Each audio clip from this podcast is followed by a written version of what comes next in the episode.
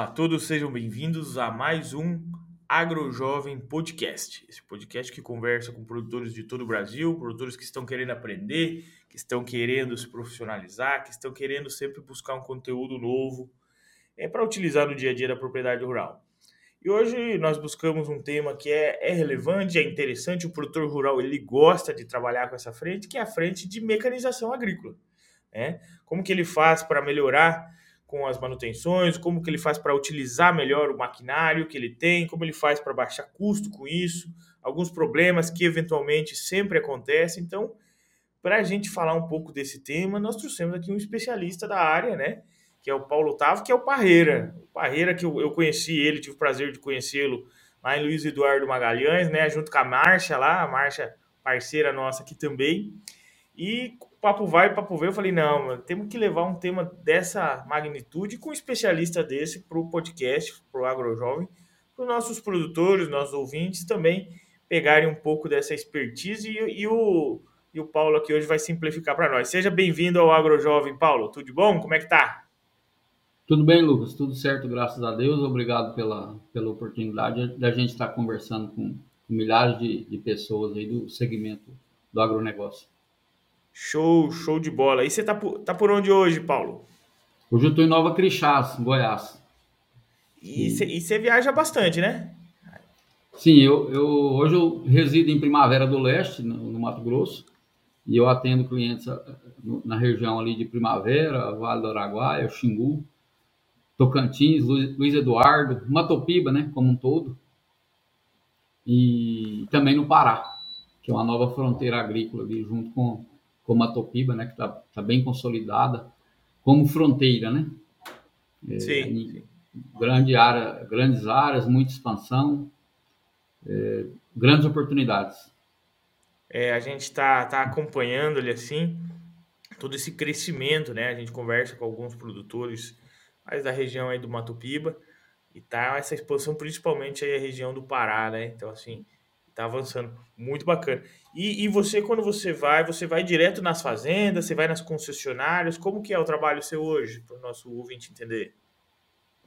Eu tenho duas, basicamente duas situações. Eu tenho alguns clientes que eu atendo é, mensalmente, né, que eu presto consultoria na área de mecanização e manutenção agrícola. E, e tem clientes que eu atendo para a realização de visitas técnicas, né, onde a gente vai fazer uma avaliação geral da, da parte operacional e, e de manutenção da, das máquinas, né? É, e também um, um braço relativo a treinamento. Né? E, nessa época, agora já tem dois meses, nós estamos muito focados em treinamento de, de plantabilidade. Né? E quando você é, realiza esses treinamentos, vamos começar pelo de plantabilidade, né? Qual que é o foco principal hoje que o produtor tem que estar esperto quando ele pensa na plantabilidade e que você orienta lá os funcionários da fazenda? O primeiro foco é a gente trazer todos os colaboradores para a importância de cada semente ficar na posição correta e no espaçamento correto. Né? É, em outras culturas, né? É, aliás, em, em, outras atividades pecuárias, por exemplo, você não consegue você colocar 5 boi por hectare e, e no caso tiver a condição do pasto para 3 boi por hectare, 3 unidades animal por hectare, você, você não vai ter a produção, né? Você vai ter déficit de produção. Da mesma forma, se comparando com a semente, né? Se tiver lugar para dois duas UA, duas unidades animal, né? E tiver apenas um, uma unidade animal, aquele boi, ele não vai pesar 40 arrobas, né? Ele vai ficar com 20, 21 da mesma forma. Ele vai comer, vai encher, vai ganhar peso e pronto. Trazendo para a semente, o que mais a gente percebe é, nas lavouras, né, quando, depois de plantadas, é, infelizmente, são falhas e duplas e má distribuição. Então, a gente traz no treinamento de plantabilidade a primeira pegada no sentido de que os operadores, os líderes de, de coordenação, né, no caso, eles têm que estar cientes é, da importância que tem cada semente no seu lugar, na sua profundidade, que isso é que vai é, estabelecer uma, uma condição né, do seu teto produtivo, que tem variedade hoje no laboratório produz 150 sacas por hectare, variedade de soja, né? Então, mas se não tiver a população correta, é, todas do mesmo tamanho, emergidas no mesmo dia, né? Isso não vai acontecer. Então, a primeira pegada é nesse sentido, conscientizar que é necessário colocar a semente no lugar certo, na quantidade correta. Esse é o primeiro ponto. Legal, legal. Até porque tem toda aí uma arquitetura de planta que tem que ser respeitada para adquirir essa produtividade, né? E qual que é os problemas que eventualmente você encontra nessa questão da plantabilidade quando você começa a chegar nas fazendas e dar uma observada no que você, atualmente, o que está lá, né? Porque eu acredito que é, em toda, toda linha de trabalho a gente chega e tem alguns problemas que são recorrentes, que são usuais, né? Que acaba que o usuário acaba fazendo que aquilo aconteça. Qual que é os principais que você vê hoje quando você chega na fazenda? entre os principais problemas que, eu, que a gente enxerga são itens de manutenção da plantadeira, que faz com que ela não consiga é, fazer o trabalho dela bem feito. Então, aquilo que se propõe a fazer, uma semente no, no, no local certo, se o disco de corte é, não está montado da maneira correta, não está com o diâmetro correto, né? É, ele já vai começar cortando a palha de maneira errada, né? não vai fazer o trabalho bem feito. Então, a condição mecânica dessa plantadeira, ela tem que estar tá, é, semelhante à nova. Precisa estar tudo novo? Não precisa e nunca vai estar tudo novo, mas precisa estar funcionando tudo corretamente. E, e o outro aspecto é que à medida que a, tecnologia é, veio sendo agregada às plantadeiras e aos tratores, o nível de recurso para se ajustar à plantadeira, é, as opções de, de recursos aumentaram assim exponencialmente. E, a, e, quando a pessoa, né, o operador ou líder, ou o próprio proprietário, não detém a informação, não, não, não, tem, não está familiarizado com, aquela, com aquele recurso, deixa de utilizar ele, a plantadeira não performa bem. Então, você tem um, um investimento lá, um, um, conjunto que pode variar entre trator e plantadeira de 1 milhão a 5 milhões, dependendo da quantidade de linhas, né? tamanho do trator e quantidade de linhas. E, e você larga o plantio e a hora que nasce, você olha para o lado e fala, mas a, a plantadeirinha minha de 12 anos aqui, estou plantando melhor que a nova. Né? E, e o que, que eu vejo também por parte das concessionárias, é, vamos, vamos, vamos fazer uma conta rápida aqui. Um operador trabalha efetivamente plantando 15 dias hoje, né? 15 dias plantados, né? Vamos pegar um turno de, de 10 horas, né? Então ele tem 150 horas de plantio.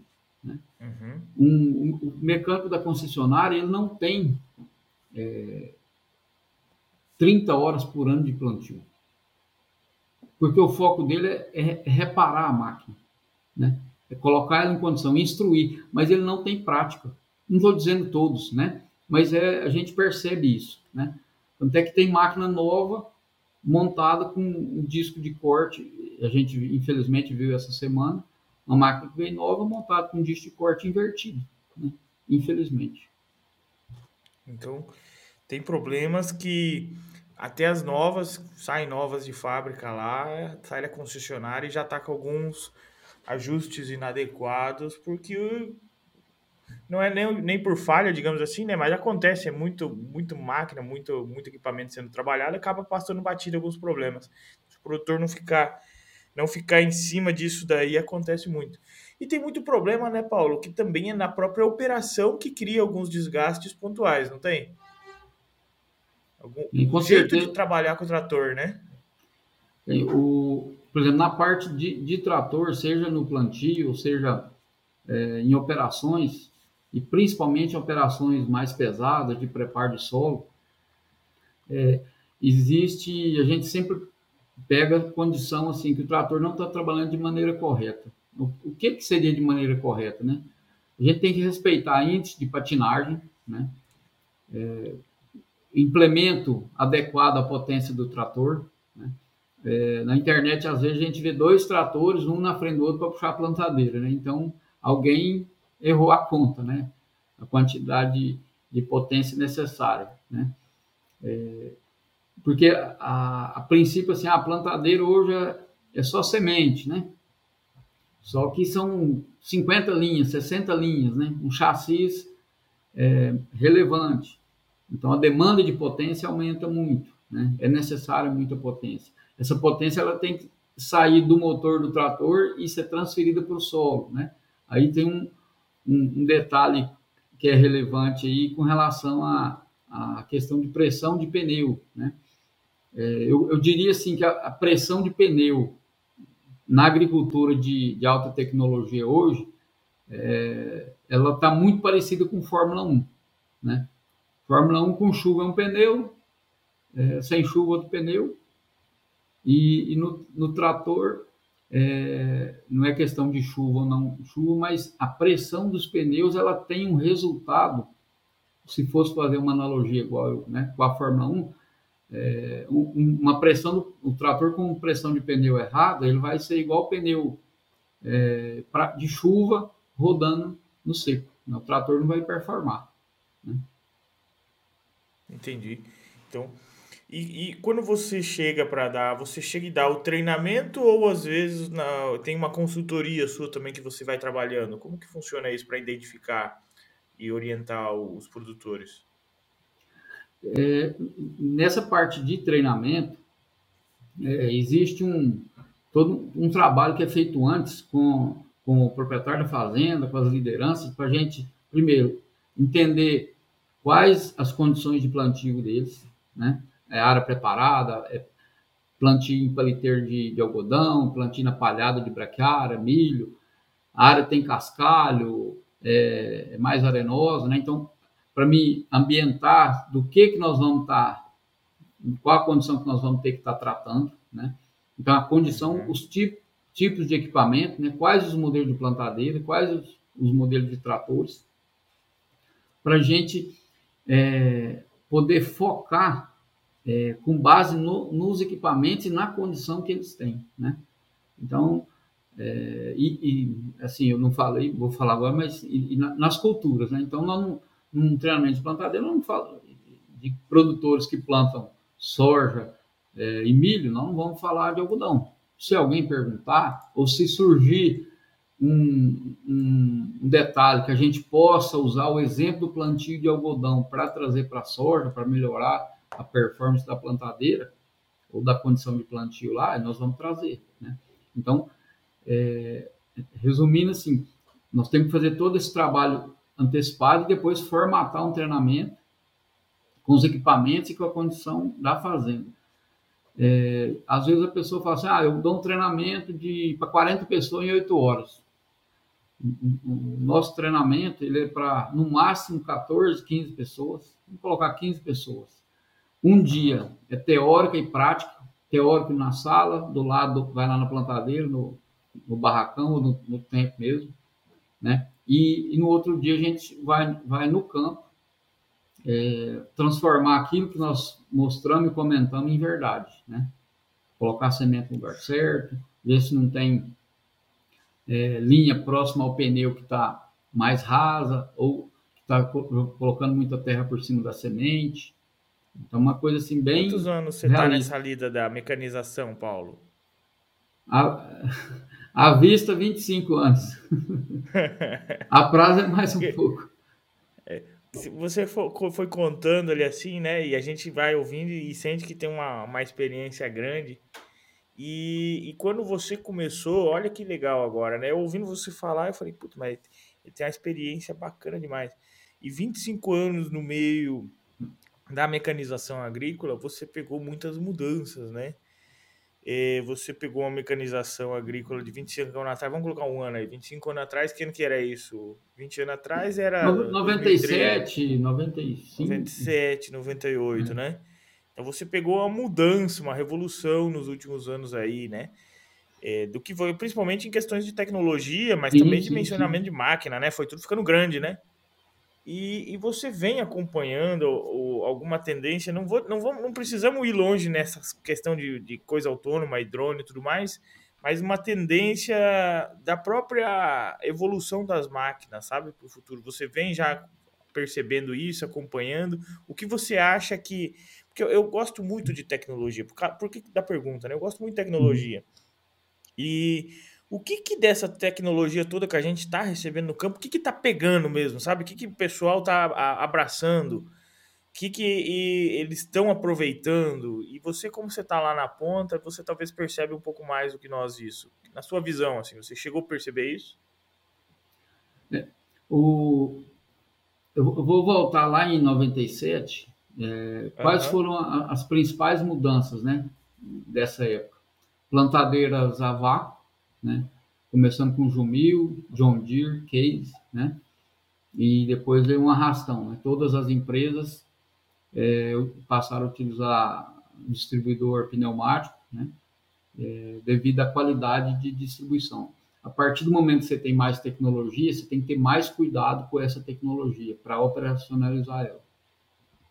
Na sequência, piloto automático e e aí já a agricultura de precisão, que são a aplicação de insumo em taxa variável, é, mapas de, de colheita, é, a, a, imagem hoje, né, imagens de, de satélite e, e na parte, por exemplo, de, principalmente de, de coletadeira, pulverizadores, é, uma, uma, a tecnologia que tem hoje, ela permite é, que a máquina se autoajuste, né?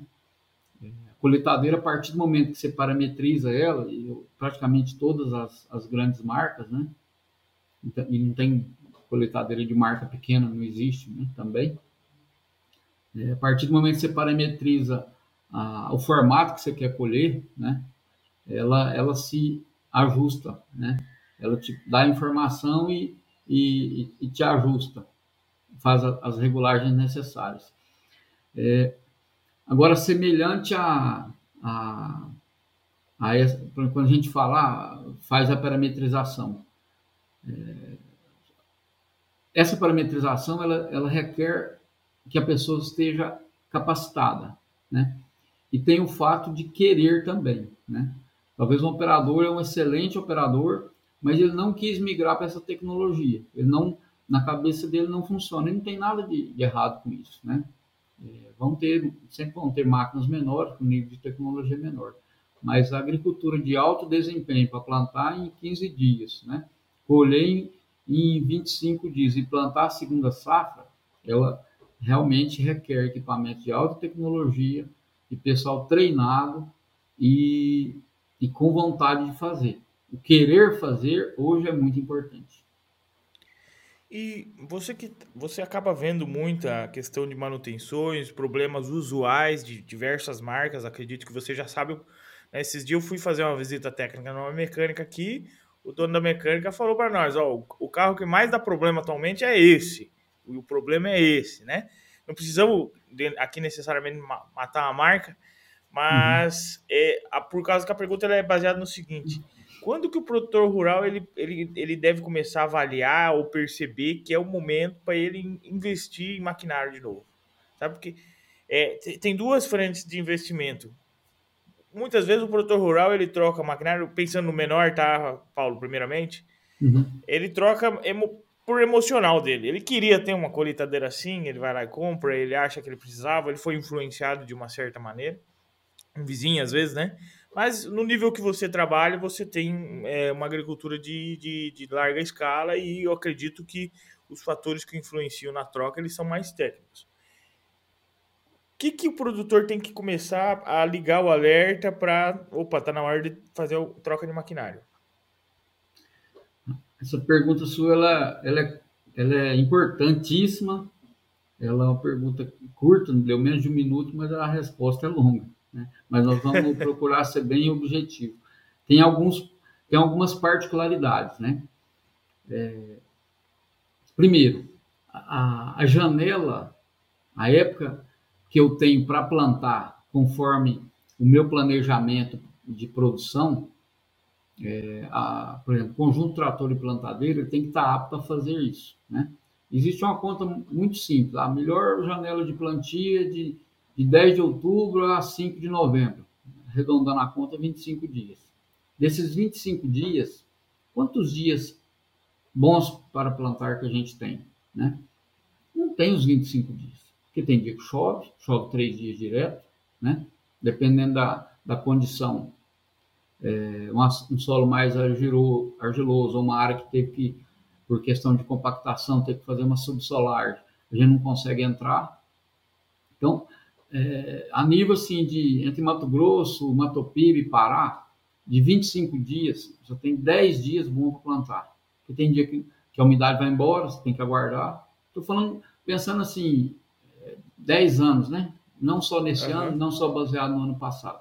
Então, a primeira coisa, é, a, a, a, máquina que eu tenho, ela me atende, né? Eu consigo plantar em, toda a minha lavoura em 10 dias com as máquinas que eu tenho? Consigo ah, o histórico, minha máquina está performando bem, as manutenções que eu tenho feito, é, eu consigo é, fazer com que ela performe bem, ou a máquina está apresentando problemas é, de ordem de parte elétrica, de ordem hidráulica, uma máquina com 10 anos de uso é, que já depreciou, fazendo um, um, um quando eu digo depreciou, não do ponto de vista financeiro, né? Mas do ponto de vista é, de confiabilidade.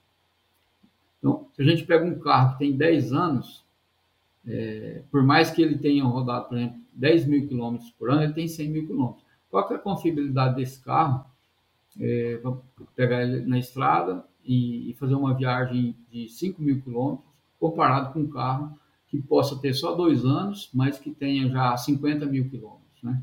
Então, a confiabilidade do carro, que tem mais quilômetros rodados por ano, é, é, maior porque ele tem menos, né? ele está menos depreciado. Então, um ponto é assim, ó, dimensionalmente, está ok? Está ok. Planta em 10 dias? Planta em 10 dias. A minha máquina, ela, ela tem me dado segurança, ela está tendo problemas recorrentes. Aí esse problema recorrente é, é uma, é uma questão de manutenção que eu tenho que investir e, e resolver o assunto, gastar 70 mil, 80 mil, né? Ou é, eu vou fazer um paliativo e, e, continuar com o problema, né? Porque às vezes, assim, hoje 80 mil é uma linha de plantio de alta tecnologia, 80 mil reais, né? Então, plantadeira com 30 linhas, 2 milhões e 400, né? E às vezes, é, no, no, investimento se dilui isso, mas a pessoa fala, ah, mas eu vou gastar 80 mil numa plantadeira velha, né?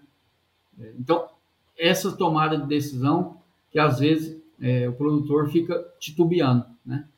E, então, assim, tem que, tem que ter muita clareza nesse, nesse aspecto.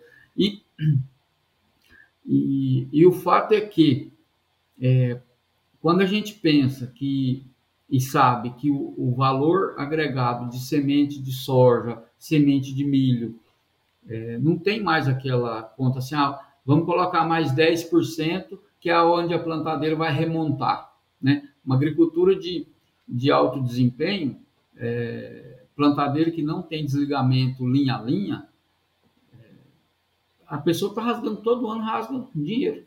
Né? Ah, produzir 70 sacos, mas gastou 60. Se tivesse uma plantadeira de alta performance, por exemplo, que desliga linha a linha, tinha gastado 58. Sobrava dois sacos, dois sacos de soja. Né? E, então, a tomada de decisão para a troca de, de máquina, ela vai da, do dimensionamento, é, da questão da confiabilidade e, e, e, e, vamos dizer assim, indo mais além, é, existe a troca da máquina com relação ao caixa. Mas eu vou falar, hoje um, um equipamento se financia em sete anos, vamos pegar na média aí, né? É, na minha opinião, o, o equipamento, você acabou de pagar ele, é hora de vendê-lo e comprar outro. Você pega o residual, compra outro equipamento, né? atualiza em sete anos. Eu vou, vou te fazer a pergunta. Em sete anos, a tecnologia, olhando para trás, era, era muito diferente do que tem hoje? É, muda uma coisa ou outra, mas no geral, né? É, tem, tem mudanças tecnológicas, os painéis, temos lá o, né, os mapas sendo gerados, temos sensores agora para todo lado, né? Mudou muita coisa. Mas no geral, no geral, quem tocava há sete anos consegue tocar hoje, não consegue? Consegue, isso consegue. Porque se a pessoa tiver caixa e, e vai depender muito do nível de, de, de, de, austeridade que ela quer ter no, no, nos projetos, né? Eu, eu sou favorável de é, tendo caixa, e para ter caixa tem que estar sendo eficiente. Porque às vezes a pessoa não tem caixa, assim, ah, não vou conseguir trocar a plantadeira esse ano, mas está abrindo mil hectares de área. Né? Uhum. Então, abrir mil hectares de área, 5 mil reais por hectare, no mínimo, só de, só de que vai enterrar entre calcário e, e preparo. Sem falar o custeio, Isso. né? É, então, assim, eu concordo, né? É necessário fazer você tem a oportunidade de expandir, aumentar a sua escala, ok, né? É, mas é, a nível de, de caixa, se você conseguir, né? A cada, toda vez que você termina de pagar o equipamento é, e vend, vend, vender, a, tiver um equipamento melhor na tua avaliação no mercado e lá avaliar, procurar pessoas que já, já têm o equipamento, né? É, trocar bastante informação, ver o equipamento plantando que a gente é, vamos, vamos trazer isso para mais o arroz com feijão, né? A gente vai comprar uma bicicleta de 3 mil, 4 mil, 10 mil, você dá uma volta na bicicleta. A gente experimenta um sapato que custa 300 reais, uma botina. Aí você compra a plantadeira sem ir lá ver a performance dela. Eu não dou conta. Sinceramente, eu, eu é. não dou conta. Eu não Exatamente. recomendo. Tem que, tem que estar tá em cima. A gente, uhum. no, na, na, questão financeira, sempre comenta com o produtor, né? Você citou a depreciação, né? Depois do, do terminou de pagar, pega o, o, valor da sucata, né? E como o valor das máquinas também foi aumentando, é, e a depreciação é uma coisa que o produtor também nunca parou para guardar ou pensar nela corretamente, né? Aí o que, que acontece na prática, é, Paulo? O produtor termina de pagar, aí ele nunca nem guardou um valorzinho de uma depreciação, nem nada. Não fez um caixinha, sabe? Que nem você falou, uhum. tem que ter caixa. Uhum. Ele não fez o caixinha da depreciação. Aí daqui oito anos ele vai lá e tem que financiar outra de novo. Só que eu não sei como é que vai estar o juro daqui os próximos oito anos, né? Então, assim, ele, ele gerenciar essa depreciação de uma maneira em que ele sempre tem um caixinha focado em máquina, né? Onde ele pode fazer uma troca, mas se tiver um problema grande aqui, ele sabe que tem um caixinha da depreciação aqui que é para máquina e equipamento, né? Assim, gerenciar isso de uma maneira mais assertiva, né? Aí vamos voltar lá no investimento de 70 mil reais, por exemplo, numa plantadeira, né? Para a plantadeira é muito problema de mangueira que estourou e tal. Ah, vamos, vamos investir 6 mil reais, trocar todas as mangueiras, né? É, 6 mil reais não dá 8% do valor de uma linha nova, né? É como se estivesse imobilizando esse, esse recurso, né? Para a plantadeira performar. Porque é, você sabe disso, né? pegando lá, por exemplo, o Luiz Eduardo, tem fazendas lá que está a 400 quilômetros do recurso. Né? Ah, uma borracharia tem, uma borracharia ali na fazenda tem a borracharia, mas uma questão que tem que é, fazer, refazer uma programação, uma mangueira de alta pressão, revisar um motor hidráulico uma turbina, né? avaliar se um bloco de distribuição de, de, de parte hidráulica está trincado ou não, né? colocar numa bancada, isso é 400 quilômetros. Né? Então, o investimento, primeiro, conhecer exatamente o que, que precisa ser feito, né? E para mim é uma, uma, infelizmente é uma é uma uma falha na, nas fazendas, né? Em algumas das fazendas, né? É, não se tem noção do que que precisa ser feito quando eu comentei lá de trazer a plantadeira como se fosse nova, né? Não é não é para trocar, você tem que saber o que, tem que ser feito. Ah, tem que revisar a parte hidráulica, tem que revisar. Né? Fazer um investimento para ela performar bem. E não precisar, ah, vou trocar porque eu não aguento mais, né? Exatamente. É aquele que ele quer trocar para parar de se incomodar, mas na verdade nunca levou a manutenção, nunca levou o manejo do jeito certo para que parasse de incomodar, né? É. Então, às, vezes, às, vezes, o próprio problema não é a máquina, né? É o operador ali que não está não tá cuidando. O dono, né? Às vezes também não está cuidando, e por isso que está incomodando. Daí ele troca e uma nova às vezes também vai incomodar, porque é o mesmo operador, é o mesmo proprietário, é os... Agora, é, acontece, né, Paulo? Uhum. A gente a gente estava falando da, de plantadeira, só que é, onde eu percebo maior é, vamos dizer assim, falta de atenção com relação à manutenção das máquinas, não é em plantadeira, não é em coletadeira, é, não é em pulverizador, que isso aí já tá, já, o pessoal já está habituado, tem que revisar porque uhum. tem uma safra extensa, né? O plantio é, e tem um tempo parado também que ele consegue aproveitar, né? Isso, mas entre safra, né? É, mas o, o a, a, falta de atenção maior que eu vejo são nos tratores. Né? Porque o trator ele performa bem, é, a maioria das vezes até 3 mil horas, 4 mil horas, performa muito bem. Só que tem manutenções que varia de marca a marca, modelo a modelo, que, que tem, tem que ser feitas nesse período. Né? Coisa que o trator de 10 anos atrás não tinha que fazer. Né? É, tem sistema de, de refrigeração que são variáveis, né? aquelas. Ah, Antigamente o ventilador do radiador do trator só funcionava quando ligou o trator, ele funcionava. Hoje ele vai funcionar em função da temperatura do motor. O motor está aquecido, ele vai atuar, ele vai girar mais maior velocidade. E, então todos os tratores de, de alta potência estão com esse dispositivo. E, e esse dispositivo ele é mais sensível, ele, ele requer manutenção no manual do operador. Tem lá ah, os intervalos de, de manutenção. Alguns tratores que estão sendo tropicalizados, vamos dizer assim, é, quais tratores? Ah, por último, agora nós temos os tratores Fendt, né? São excelentes tratores. Tem itens, né? Que, que no Brasil a, a intervenção é diferente do que lá na Europa, né? A parte de eixo dianteiro, né? É, sistema de filtro de ar, é, os, outros, os tratores com suspensão dianteira, né? Tem os acumuladores, né? Que são os, os acumuladores de nitrogênio que facilita, facilita não, harmoniza o trabalho da suspensão.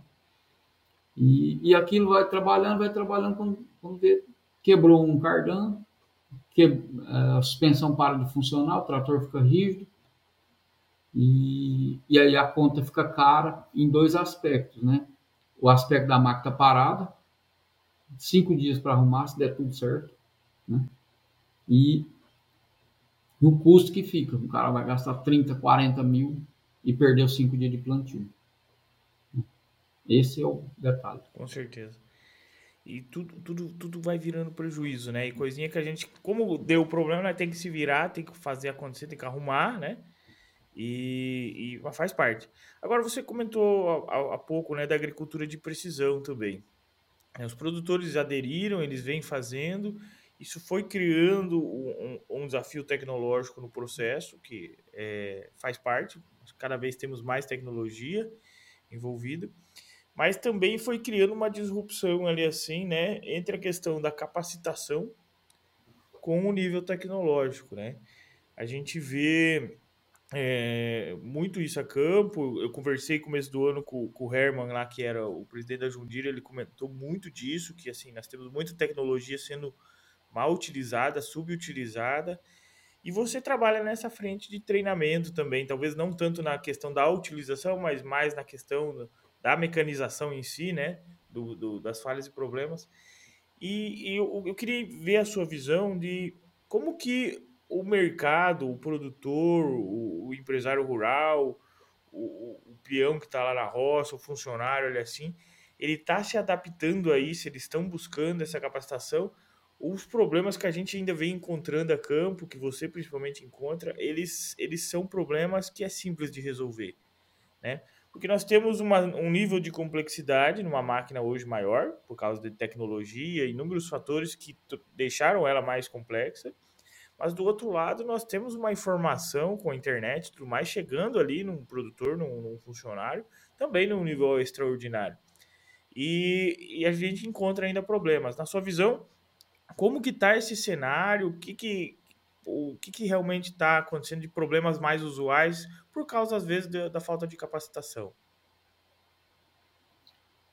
Vamos lá. A, realmente, o nível de tecnologia embarcada que tem, que tem é, nos equipamentos agrícolas de maneira geral é de dar inveja a, a qualquer carro nacional importado, né? O nível de recurso que se tem. É, e o recurso, ele pode melhorar a performance, o uso dele, minha performance está boa, utilizei meu recurso, consegui economizar um litro de diesel por hectare no meu plantio. Ok, 10 mil hectares, 10 mil litros de diesel, 60 mil reais.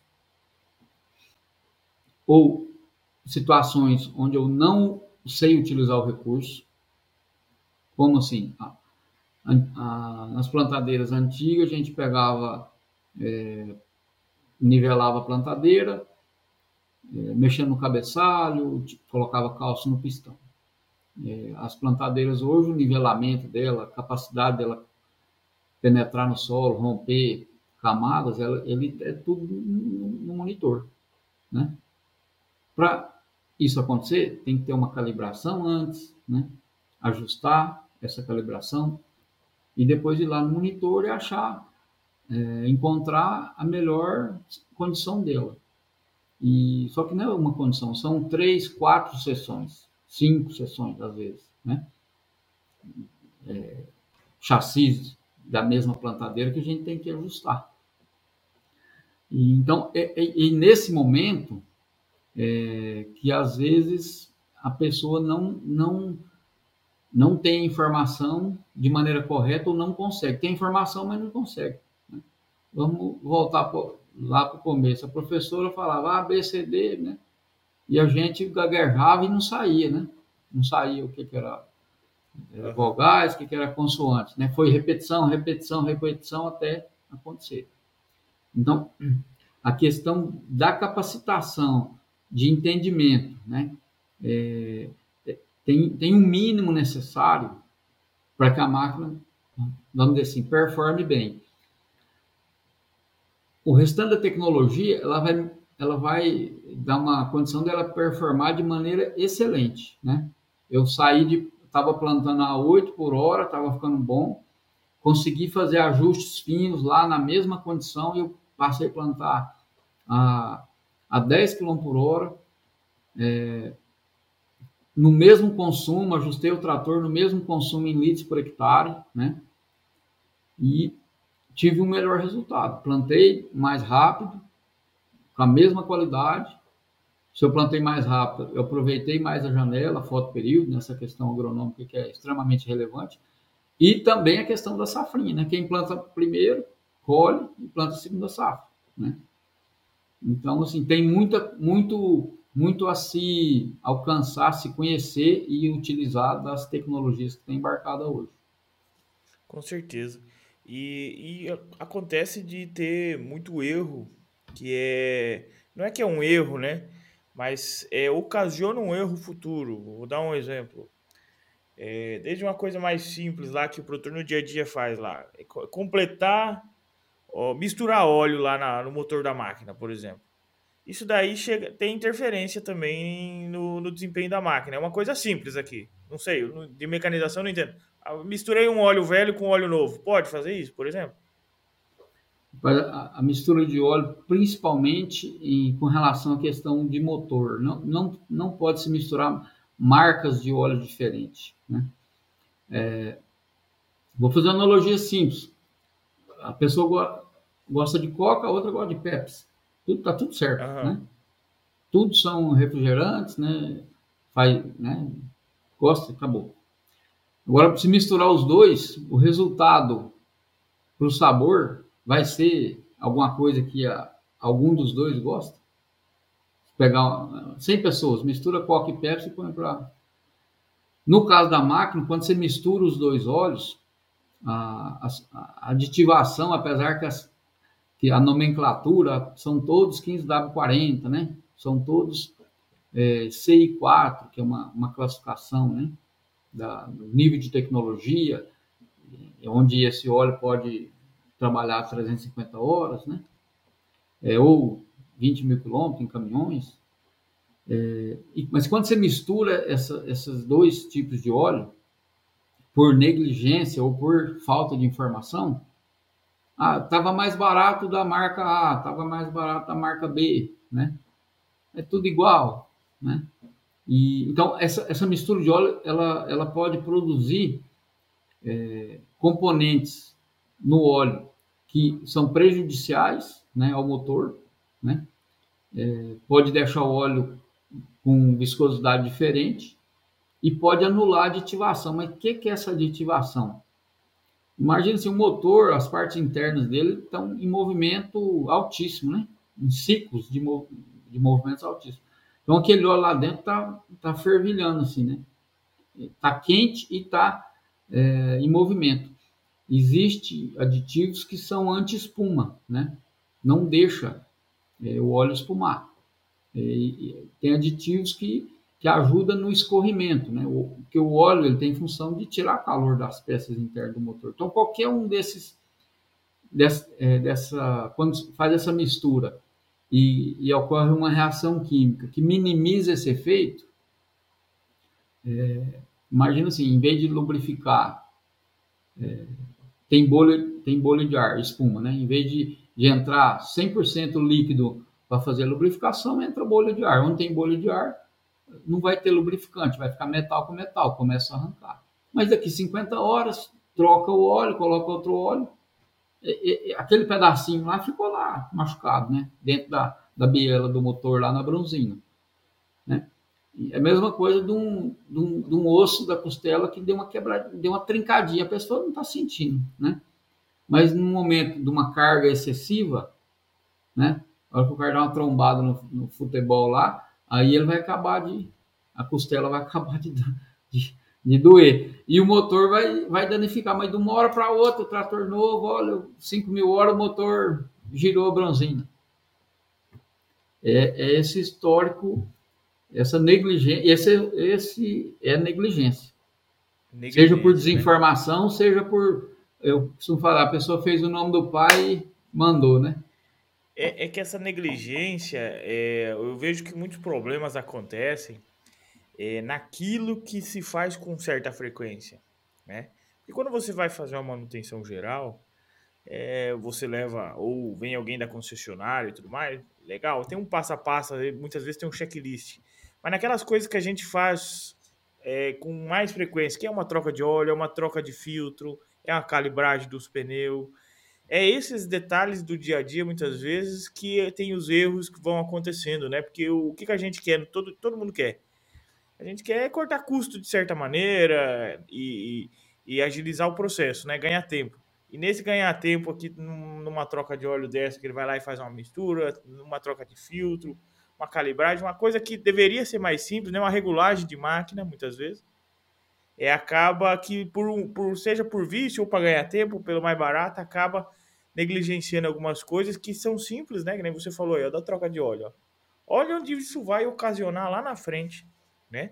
Uma coisa simples, que se você for olhar, nem é do, uma coisa que é um custo elevado, né, então, é, Paulo? Mas, o, mas que isso vai dar uma consequência muito grande lá na frente. Então, eu justamente abri a calculadora no computador aqui é, para fazer o, o, um, um custo hora aqui de um, de um, de um trator. Vamos fazer rapidão aqui. Uhum. Vamos lá. Nós temos o combustível, né? O consumo. Isso, por exemplo, uma, uma, uma troca de óleo é, de motor de um, de um trator com, com 30 litros está em torno de 600 reais, né? Uhum. Então, em torno de, de, de, uma vida útil lá de 10 mil horas, dividido por 350, são 28 trocas de óleo, né? Vezes 600 reais. Então, são, são 17 mil reais. Nossa, 17 mil. É dinheiro, né? Uhum. E outra, eu, eu, dinheiro sempre é dinheiro, não é porque é pouco. É, desculpa falar assim, mas uma expressão que eu, que eu quando falam para mim, eu, eu rebato: ah, é dinheiro de pinga. Isso é dinheiro de pinga. Então, se, se, você acha que é dinheiro de pinga, então você acerta a conta, você troca a peça, bonifica a peça, bonifica o pneu, né? É, alguns fornecedores que às vezes fazem isso com, a, com os clientes, né? Então, então, 17 mil reais dividido por 10 mil horas, 1,7 reais por hora. Né? Pensando percentualmente, é, a gente comprar um, um, um, deixar de utilizar a marca recomendada ou que atende a especificação na íntegra por conta de 5%, nós vamos estar falando aí de, vou fazer de novo, 17, 17 mil. 850 reais. 850 reais na, na, no contexto do motor. É, Paulo, mas quanto tempo fica o motor? Vamos, vamos, vamos fazer assim, pode ficar de 50 a, a 300, dependendo do, do equipamento, né? Do, do, tamanho do motor, né? É, então, você, imagina assim, você por, por negligência de óleo, né? Você antecipar uma manutenção do motor de 200 mil reais. Em vez de ele performar 10 mil horas, ele performa apenas 5 mil horas, por conta de uma negligência de óleo. Então, você, você, vai ter um desembolso antecipado é, de 200 mil. Que era. Pra quê, né? Então, assim, detalhes, e, isso, assim, na, na agricultura, na parte de mecanização, na parte de insumos, né? seja na pecuária. Ah, mas é, é, é 30 centavos de diferença algum produto, né? É, eu, te, eu, trabalho com, com, pecuária, minha família, é, mas a gente sempre avalia, né? Tudo, tudo se avalia. Não adianta ganhar na foice e perder na enxada, né? Exatamente, exatamente. E tem muitos problemas que você deve encontrar aí que às vezes são, são do próprio operação, né? Desde às vezes você colocar um, um, um trator com uma potência e uma plantadeira às vezes muito pesada atrás, um negócio que desequilibra ali a máquina. Desde uma calibragem, às vezes, né? Tem produtor que coloca água no pneu, tem produtor que não coloca água no pneu, é, deixa um, um, desequilíbrio ali assim também no trator. Existe muito disso também, né? Da própria operação, ela tá mal estruturada, na, na né? sendo mal realizada, não tem? É, é, mal, vamos dizer assim, mal dimensionada, né? Isso. É, e, e você vê, a, a, telemetria hoje, algumas empresas de telemetria, ela, quando o operador acopla o implemento, chega no campo lá e vai informar uh, a operação que ele vai fazer, o implemento que ele está acoplado, é, algumas empresas de telemetria você já pode setar que aquele trator, por exemplo, de 400 CV, pode trabalhar com a grade de 50, intermediária de 50 discos que o trator de 150 CV vai trabalhar com a grade intermediária de 24 discos. Então, é, nisso, é, se evita dimensionamentos de maneira equivocada. Né? Qual a quantidade de percentual de produtores que trabalham com telemetria hoje em todos os equipamentos? Né? Não dá 5% ainda, na minha opinião. Eu não, não tenho métrica disso, mas de percepção, acredito que não dá cinco. É até uma boa, uma boa questão para depois se, se avaliar aí e ver o tamanho desse mercado e o benefício que ele pode trazer, né? Importante isso aí. É, mas vamos para o arroz com feijão. Quando se compra um, quando se vai se comprar um equipamento, é, por exemplo, você compra um caminhão para transportar 50 toneladas, né? Se você comprar o caminhão para transportar 37 e transportar 50, a conta vai chegar, de alguma maneira, né? É, freio vai gastar mais cedo, vai quebrar a ponta de eixo, pneu não vai performar com a mesma vida útil, né? Então, o erro de dimensionamento, esse erro está é, porteira dentro, vamos dizer assim, dentro da porteira e, e de quem é da gestão, né? O operador ele não tem influência disso. O, o que que o, operador é, tem influência em alguns erros, né? Que você, você comentou, né? E, e, e no, o erro é por desinformação, né? Orientação. Que ninguém, eu, eu, eu, acredito na bondade e na humanidade das pessoas, né? É, a pessoa não vai fazer uma coisa de maneira a, a prejudicar, né? Por de coração ruim. É, mas assim, ó, é, o operador está tá trabalhando com a máquina, né? E aí ele escutou um, um Zezinho lá da outra fazenda falando que ele trabalhava de tal forma. E ele, por conta e risco, começou a trabalhar de tal forma. O que, que é essa tal forma? Ah, é, sempre vou, vou, trabalhar com toda a rotação, porque daí não dá problema de, de aquecimento, né? É, só que aí, com toda a rotação, o trator está consumindo 15% de combustível a mais por hectare para aquela operação, então está dando prejuízo. Ou é, o trator começou a pular, está pulando, pulando, ah, mas está pulando é falta de peso, né? Vamos encher todos os pneus de água. E aí, quando você faz esse procedimento de encher pneu de água, é, você tem que voltar a calibrar o pneu. Quando você vai calibrar o pneu você, com água, você tem que ter o medidor, o calibrador específico para água. Né? Ou tem aquele calibrador digital. Né? Tem, tem fazendas que eu estou atendendo, que eu estou recomendando, e é uma facilidade. Né? Não tem é, dois pesos e duas medidas. É a tabela de pressão fixada lá e o calibrador digital. Não tem erro, né? É, então, nesse caso, por exemplo, de, de, de, trator que o operador, por conta e risco, ah, vou colocar mais peso aqui, colocar mais água, é, aumenta o consumo e, assim, ó, 80% das vezes não dá certo. Né? Porque essa questão de, de trator que, tá, que pula, que a gente chama de galopar, ela tem, ela tem é, muito a ver com o equilíbrio do trator. E esse equilíbrio, quando a gente fala equilíbrio numa balança, 50-50. No, no trator, esse equilíbrio, é, para tratores traçados 4x4, né, sem ser os articulados de 700 CV, né, vamos pegar um trator de 400 CV é, monobloco, né? Então é 35% do peso na dianteira e 65% do peso na traseira. Esse tem que ser o equilíbrio, né? Para ele performar. Em cima desses pesos, fazer adequação de pressão. Você vai viajar sozinho, você pode olhar na, na porta do seu carro lá que vai ter lá uma instrução. 32 libras na frente e 29 libras nos pneus traseiros.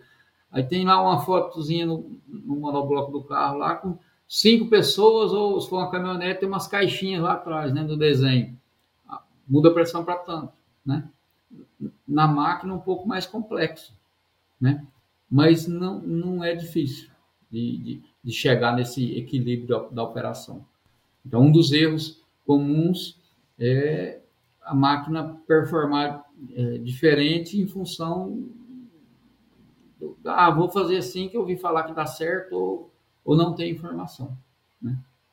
Legal, legal aonde que mais ainda o, o produtor não, mas o empresário, né, o proprietário de máquinas, ele tem que ficar esperto é o prestador de serviço também, né, é Paulo, porque o que, que acontece? É um cara que muitas vezes está com um funcionário lá prestando serviço para diversos produtores em diversos ambientes diferentes, né? É uma máquina que roda bastante, trabalha mais até né, do que um, um, uma fazenda que tem as suas máquinas próprias. E é um negócio que vem crescendo também, né? Esse de prestação de serviço. Você deve conhecer muito mais do que, do que eu. É, mas para esse cara aí, se ele não tiver uma gestão da manutenção, é, ele tá, ele tende a ir pro buraco, não tem não? No caso, o prestador de serviço?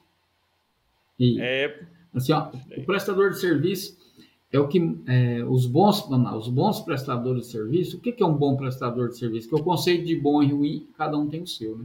Então, assim, um bom prestador de serviço uhum. é aquele que consegue entregar é, os hectares colhidos na condição que que está combinado, né? Ah, deu 10 dias de sol, eu consigo colher mil hectares com, com as minhas coletadeiras. Né? Então, é, uma máquina que, que ele vai trabalhar é, 90 dias com ela, ele não mede é, esforço é, financeiro e técnico para que aquela máquina esteja em condição, né? E, e aí, assim, ó, então os bons prestadores realmente investe para que a máquina dele tenha uma boa performance, né? Inclusive, é, mais, é mais acurado a questão do, de quais as máquinas eu tenho, né? É, sou, sou um prestador de serviço que eu vou rodar o Brasil inteiro, ah, não rodo o Brasil inteiro, mas o, mínimo dois lugares, né? Você colhe região sul ou Mato Grosso, né? Paraná ou Mato Grosso ali, região do Parecis, né? Que colhe comecinho de janeiro, ou interior Jataí, Rio Verde ali, e depois vai para Bahia e Maranhão ou Pará? Então, para quem colhe nessas, nessas duas condições, a máquina dele vai fazer duas safras por ano só na soja. Né? Então, tem que ter é, uma revisão muito bem feita, né? É, e, e, o operador, ele, ele tem que ser um operador é, mantenedor. Né? O que, que é esse mantenedor? Ele tem que ser um operador que consegue man, é, fazer ajustes na máquina, mas não é ajuste de é, ah, o ventilador, ajuste do rotor. Isso aí faz parte do, do operador normal. Né? O operador mantenedor ele tem que saber que ele tem que ajustar corrente do elevador, corrente da, da, do alimentador, né? fazer manutenções na, na barra de corte, é, limpeza, porque um, um dos problemas também é o excesso de pó. Se a pessoa não limpar a máquina sempre, esse acúmulo de pó é, acaba gerando risco de incêndio, que é outro pepino. Né? Imagina o prestador queimar a máquina aí. Não paga nem, nem a parcela do seguro, né? se ela não colher. Né? Exa exatamente. E, e, é muita coisa para ele ficar é, esperto, né? E, e, do ponto de vista, eu, eu por exemplo, eu, eu sou produtor. Aí eu tenho duas coletadeiras. Uhum. Eu planto 1.500 hectares. Minhas máquinas colhem os 1.500 hectares. Aí eu consegui performar bem no plantio. Pegou a janela, atrasou um pouco a chuva. É, em vez de chover dia 10, choveu dia 15. Mas eu, eu plantei e, e terminei antes do dia 5 de novembro. Terminei dia 25 de outubro. Plantei do dia 10 ao dia 25. 15 dias eu passei a régua. Ah, por mais que tenha escalonamento de variedades, eu, é, eu, eu, vou antecipar um pouco a minha, a minha colheita. Vai, vai, vai apertar um pouquinho mais. Então, o que, que eu vou ter que fazer? Vou ter por segurança, a gente faz a conta do, dos dias lá que, que, as variedades vão estar prontas, desseca, olha para a previsão de tempo, vai ser um, um fevereiro mais chuvoso, então eu vou chamar uma máquina para me ajudar aqui na colheita, para a gente colher e plantar a segunda safra.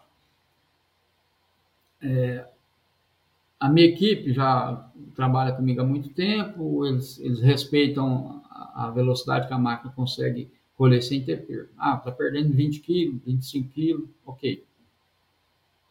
É, e o terceiro?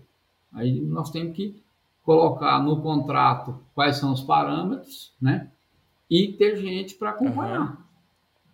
Vai ter que ter uma pessoa no vai e vem lá andando de moto, né? E fazendo medição do tanto da máquina do terceiro quanto da máquina da fazenda. Porque essa, a questão é, da perda é, de soja, ou qualquer grão que você está colhendo, não é simplesmente assim, ah, o cara está acelerando porque precisa fazer área para render. Não é simples, somente, infelizmente não é somente isso.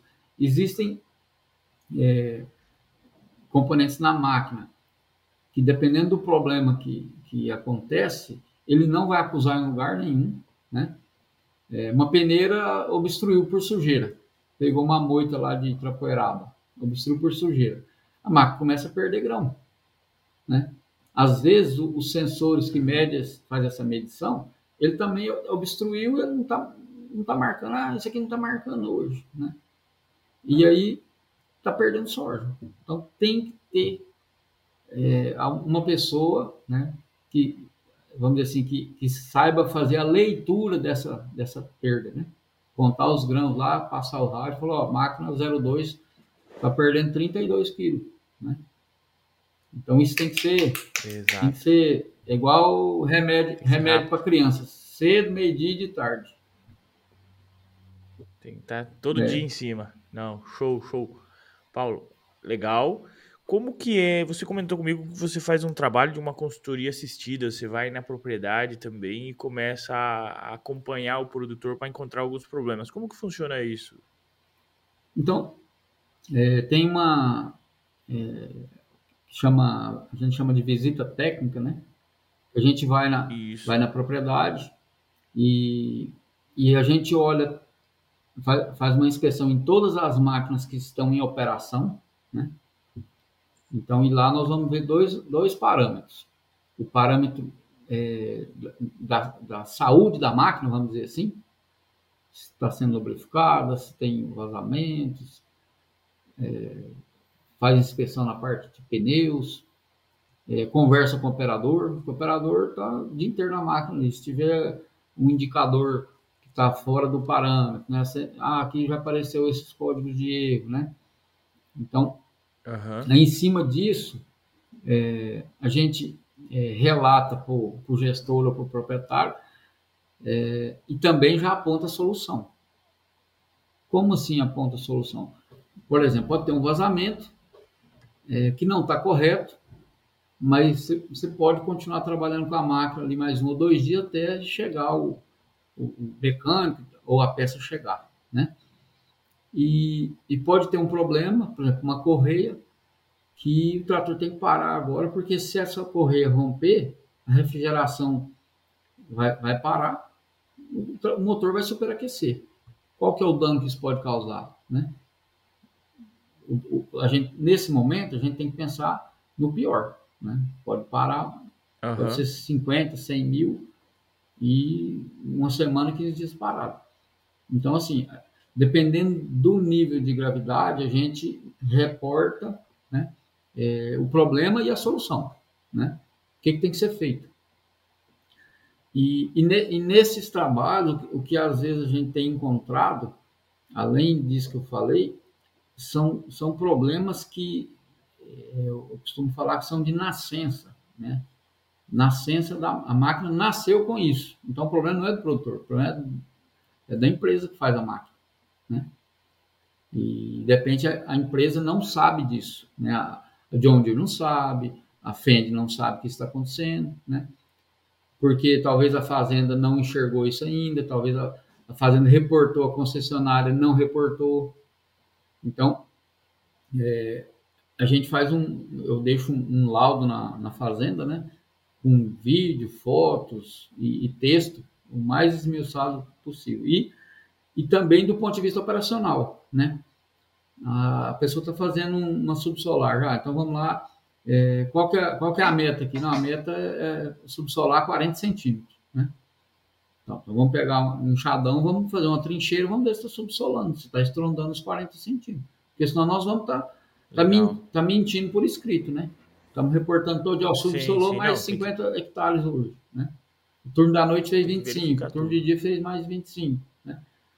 É, e, e, isso, é, ele, ele traz, o, o, é como se fosse um seguro, vamos dizer assim, né? Ele garante que o, o, a subsolar está fazendo, depois vai jogar o calcário, vai, vai incorporar esse calcário, né? Porque às vezes, é, pegando essa questão da subsolar, é, quando corta a chuva, fica 90, no mínimo 90 dias sem chuva. Então, é, quando você uhum. tem atividades que tem que, tem que incorporar calcário, é, você não vai ter umidade para fazer isso em toda a área. Então, subsola-se parte da área que não você não vai conseguir fazer esse calcário com umidade. Você não recebe calcário em março na fazenda, né? Não tem, não tem condição. Tem que ser cal, calcário tem que ser na época da seca. Né? Então, essas operações, essa visita técnica, ela proporciona uma, uma segurança do que está sendo programado para fazer está sendo realizado. A, a, foto é da programação é essa, 40 centímetros. Realizado está dando 30. Por que está dando 30? Ó, essas hastes aqui, as pontas já tem que ser trocadas. O subsolador está desnivelado. Né? Isso no dia a dia, é, se a pessoa está no, no, no olho do furacão lá com várias operações e ela não conseguir dedicar atenção para isso, é, é, eu não sei se você já viu esse termo assim, pessoal, e aí, tá rodando? Rodou bem à noite? O subsolador rodou bem, rodou bem a grade, rodou bem o calcário? O que é rodar bem? Eu já falei, conceito de bom e ruim, bem e, e mais ou menos, cada um tem o seu. Né? O negócio é, é métrica, né? E, e, esse dia eu falei, comentei o seguinte: fazer o certo é muito difícil. Não é fácil fazer o certo. Né? Fazer certo é trabalho. Aí tem, eu tô, agora eu lembrei, tem muita gente que fala isso aí, mas eu, esse dia eu citei esse exemplo. Eu não, eu não inventei essa frase, né? mas eu, eu comentei isso. Ah, ah, mas tem que ajustar o disco, porque é, no caso do disco da plantadeira, né? tem que ficar ajustado os, os discos do, do, tanto do carrinho da semente quanto do, do disco duplo de adubo. Né? Se ele ficar um milímetro aberto, ele vai começar a entrar terra. Entrou terra, ele embucha, a plantadeira vai plantar direito. Ah, mas vai, é difícil fazer isso. É lógico que é difícil. Né? Para ficar bom, mas tem que fazer. Né? Exatamente, exatamente. Paulo, o, a gente tá, tá uma hora conversando aqui assim, mas tem uma coisa que eu queria saber. Existe algum tipo de marca que hoje é, você talvez recomenda, ou você percebeu que aumenta essa durabilidade, a eficiência, né? Porque hoje nós temos várias marcas no mercado e ao longo desses 25 anos que você vem trabalhando aí, você deve ter percebido alguma marca que realmente tem uma eficiência maior, mas também tem uma durabilidade maior. Ah, há, uns, há uns 15 anos, 10, 15 anos, é, me perguntaram sobre marca de pneu. Ah, mas qual marca que a gente compra? Aí a minha resposta foi a seguinte, e já vamos voltar nas marcas de máquina.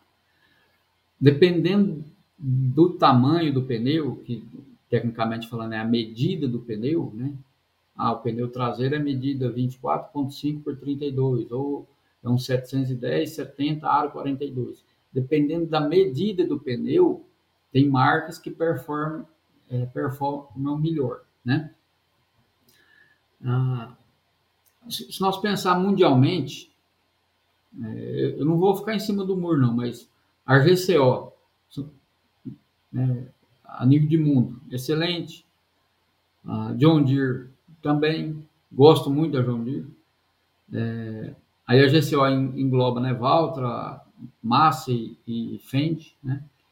e, e a Case e a New Holland, que, que estão tudo debaixo do, do grupo Fiat. Então, assim, ó, a, hoje eu sou extremamente favorável à padronização. O que, que é padronização para o Paulo Otávio? Ah, eu preciso de cinco plantadeiras. Então, são cinco plantadeiras iguais. Cinco plantadeiras. Ah, mas eu tenho uma área lá que é umas curvas e tal. Ok, pega uma igualzinha, só que menor iguais. Facilita compra de peças, entendimento da equipe, regulagens, né? cinco plantadeiras iguais. Né? É, então, assim, é, quais as marcas de plantadeira que tem hoje no Brasil? Plantadeira está mais variada, tem umas, umas 10, mais de 10 marcas, né? Dependendo do nível de tecnologia, né? É, você tem opções que atendem mais hoje, né? Então, hoje, assim, ó, plantadeiras, a Momento, a, a Princesa da, da Stara, Momento é, é a GCO, né? A, a Horse, tem opções muito boas, né? Que entrega muito. E a John Deere começou com, a, com as plantadeiras, com as DBs, né? E, mas ela é, ainda está com um projeto que vai ser lançado ano que vem na parte de, de adubo e semente, né? Mas a John Deere tem uma confiabilidade é, muito grande, né? Então, assim, eu, eu não consigo falar assim, ó, se, se eu, Paulo Otávio, né? É, vamos supor, eu vou plantar lavoura, eu vou padronizar por segmento.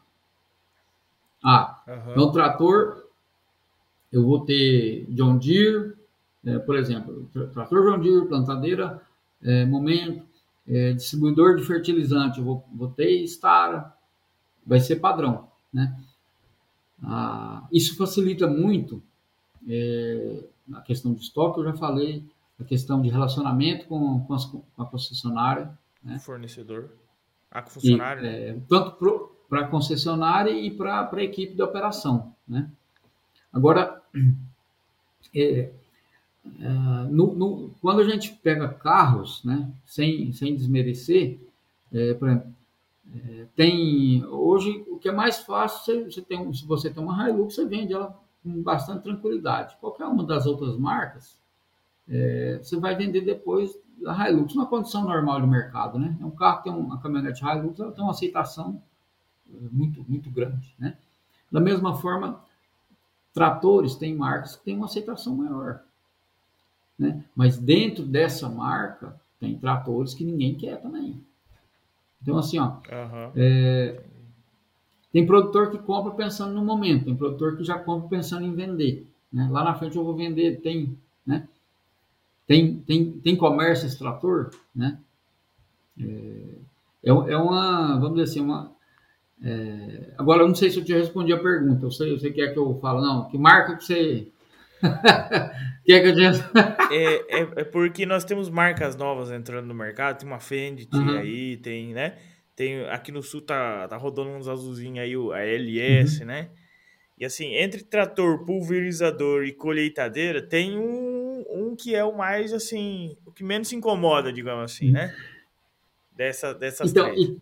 Aí, claro, tem as diferenças de tamanhos, que você lembrou muito bem também, sim, sim. né? O que já, já dificulta. Mas se tivesse que meio que, que escolher um, um... Vamos pensar um, um produtor aí que não é um cara que toca mil hectares, é um cara que ele tem ele tem um plantel de máquina, um dimensionamento legal para trabalhar, então é um cara que ele não precisa, não, não é trator pequeno, é um trator para tocar mil hectares aí hoje. O que, que seria um top para trator, pulverizador e, e, colheitadeira hoje? Nesse sentido, assim. Para não, não menosprezando as outras, mas para dar um sentido para o produtor que ele está sempre de olho, ele às vezes quer fazer alguma troca e ele começa a dar uma luz para ele, né? Então, eu atendi uns meninos lá no, no Mato Grosso, é, chama Agrícola uhum. Apio, o Jonas Apio, o seu José Apio, que é o pai dele. Né? É, eles, têm, eles têm tratores New Holland é, há mais de 12 anos. O mais velho da fazenda lá tem mais de 12 anos. Então, eles começaram com tratores New Holland sem cabine uhum. e foram passando. E hoje, hoje eles têm um. É, dos tratores monobloco, ele tem um trator de última geração lá. Né? O T8400 é, estão extremamente satisfeitos, têm um excelente relacionamento com a concessionária, é, atende perfeitamente. Então, assim, ó, eles, eles são frotistas de tratores New Holland. Né? Pulverizadores, é, eles tinham um John Deere é, de, de 2.500 litros, passar para um John Deere de 3.000 litros, 40-30. Né? E é, estão satisfeitos também. Qual que é o diferencial deles? Ele, a, o operacional deles é muito bom. O que, que é muito bom? O operacional deles cuida da, eles cuidam bem da máquina. Eles têm bastante gente experiente e cuidam bem da máquina. Né? E, e, plantadeira que eles que eles estão numa fase de mudança, né? Tem John Deere, tem New Holland, agora estão comprar Stara, né? é, que é uma plantadeira de última geração que promete entregar muito. Né? E, e, a Stara já tem uma tradição aí de de mais de 10 anos na, nesse segmento de mercado de plantadeira. Então, ele, ele tinha um, um, bom relacionamento com a concessionária na parte de tratores New Holland. Então, são frotistas de tratores New Holland. É, pulverizadores, é, eles já estão no segundo, eles tinham um John Deere, trocaram por outro John Deere. Estão satisfeitos com, com a performance do equipamento, né, robustez. É, então, vão seguir nessa linha. Coletadeira, eles estão com, com New Holland. Né? E plantadeira, que estão mudando. Tinha John Deere, New Holland, agora compraram plantadeira da, da Stara. A Stara, é, ela, ela evoluiu é, muito na, na questão de, de plantio, né? E agora essa questão é de, por exemplo, de coletadeiras é, tem a ver muito com a, a, a questão do suporte. Né?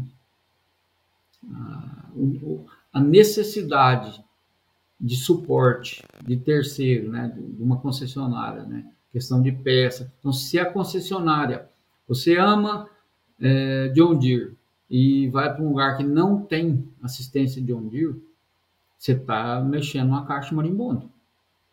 né? Aí você vai para um lugar que tem concessionária Massey. Aí, é, não, então eu vou comprar uma Massey.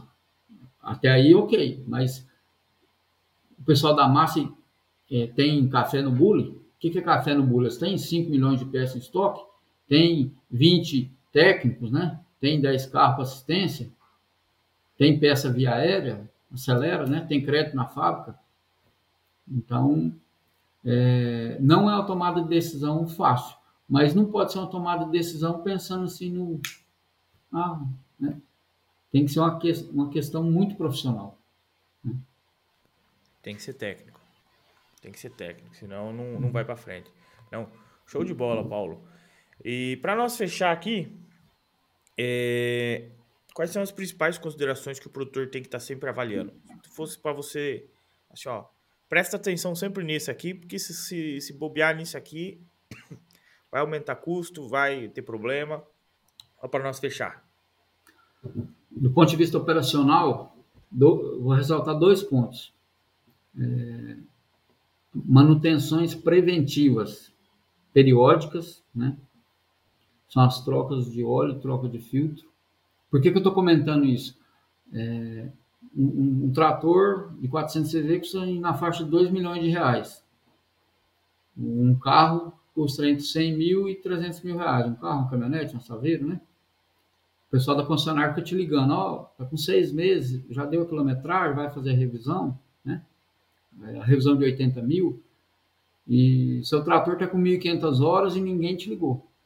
Então, se você não internalizar, você produtor, não internalizar é, que a responsabilidade está mais na, na sua mão, está 100% na sua mão de, de fazer gestão dessas manutenções preventivas periódicas, que são as trocas de óleo filtro, né? essa conta lá na frente ela vai chegar. Né? E, então, do aspecto longevidade da, na máquina, né? é, manutenções preventivas e em relação de investimento 80-20. Tem investir 80% do seu dinheiro é, em revisão preventiva e 20% corretiva. Né? Tentar fazer essa métrica aí. Para é. dar emergência. E o outro aspecto é, é o acompanhamento do custo de consumo de combustível, o custo gerado pelo consumo de combustível. Todo mundo fala, ah, meu trator consome tantos litros por hora, a minha coletadeira está fazendo 35 litros por hora. Beleza, mas o que paga, né, o que paga a conta, o que vai fazer diferença na conta é litros por hectare. O litros por hora é o primeiro parâmetro para você ver o rendimento que está tendo. E no final do dia, né, eu consumi 500 litros de, de óleo diesel na coletadeira e colhi 52 hectares. Então, colhi abaixo de 10 litros por hectare. Beleza. Esse é meu, meu, meu indicador, né, meu KPI. Então, seria isso. Manutenção preventiva periódica e é, de olho no consumo de combustível. Show, Paulo. Muito bom, muito bom. Obrigado mesmo. É, para quem quiser te encontrar, como é que faz para contratar seu serviço? Você atende o Brasil todo hoje? É, como que faz para conseguir é, contratar o Paulo hoje, seja na, nos treinamentos, seja na consultoria? Como é que é? Pode ser feito contato pelo Instagram, que é arroba parreira mecanização, é, ou pelo WhatsApp, que é DDD 62, apesar que eu, eu moro em Primavera, no Mato Grosso, é, DDD 62 9654 2266. Show, show, show de bola. Paulo, obrigado mais uma vez por, por, por trazer esse conhecimento para nós, né, para a gente conseguir prestar atenção, se ligar em algumas coisas que às vezes o produtor passa batido, para mim como forma de aprendizado também. É, queria agradecer a presença, agradecer a Márcia, né, que, que nos, nos apresentou lá na Bahia ainda, lá em Luiz Eduardo. Um abraço, Márcia. Né, Bahia Farm Show. É, no que vem quero estar lá de novo. Um abraço para a Márcia, sempre uma querida, né? É fora da curva aquela mulher. E agradecer a você, então, mais uma vez. E no mais, espero que mais fazemos mais conversa. Agora temos esse canal aberto aqui. E para você que é produtor e está acompanhando aqui, vai deixando algumas dúvidas na, no chat, seja no YouTube, seja no Spotify, porque daí a gente pode, num outro momento, for fazer uma conversa com o Paulo, também aprofundando algumas frentes. Paulo, Eu obrigado, agradeço, hein? espero que, que a gente possa ter contribuído, né? É, nesse dia a dia da mecanização do, do, dos produtores e, e vamos estar à disposição sempre. Show, show. Muito obrigado. Para você que acompanhou até agora, acompanha lá no Instagram também, o agrojovempodcast. Estamos no YouTube, estamos em todas as plataformas também de podcast. Beleza? Um grande abraço e até a próxima.